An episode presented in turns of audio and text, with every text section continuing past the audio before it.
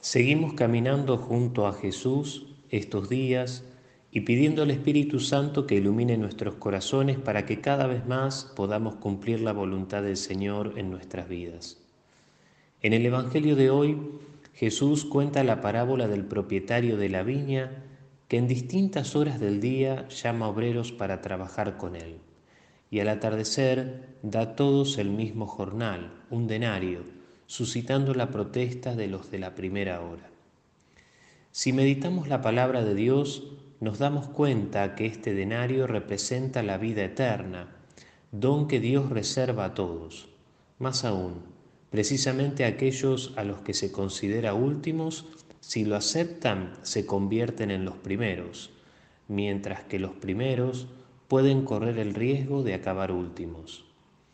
Un primer mensaje de esta parábola es que el propietario no tolera, por decirlo de algún modo, el desempleo. Quiere que todos trabajen en su viña. Y en realidad, ser llamados a trabajar con él ya es la primera recompensa. Poder trabajar en la viña del Señor, ponerse a su servicio, colaborar en su obra, es ya el mayor premio que podemos tener.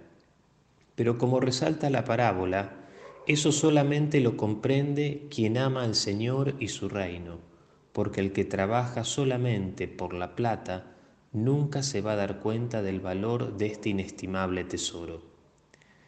El que narra la parábola de hoy es San Mateo, apóstol y evangelista. San Mateo vivió personalmente esta experiencia. Antes de que Jesús lo llamara, ejercía el oficio de publicano y por eso era considerado pecador público, excluido de la viña del Señor. Pero todo cambia cuando Jesús, pasando junto a su mesa de impuestos, lo mira y le dice, sígueme. Mateo se levantó y lo siguió. De publicano se convirtió inmediatamente en discípulo del Señor.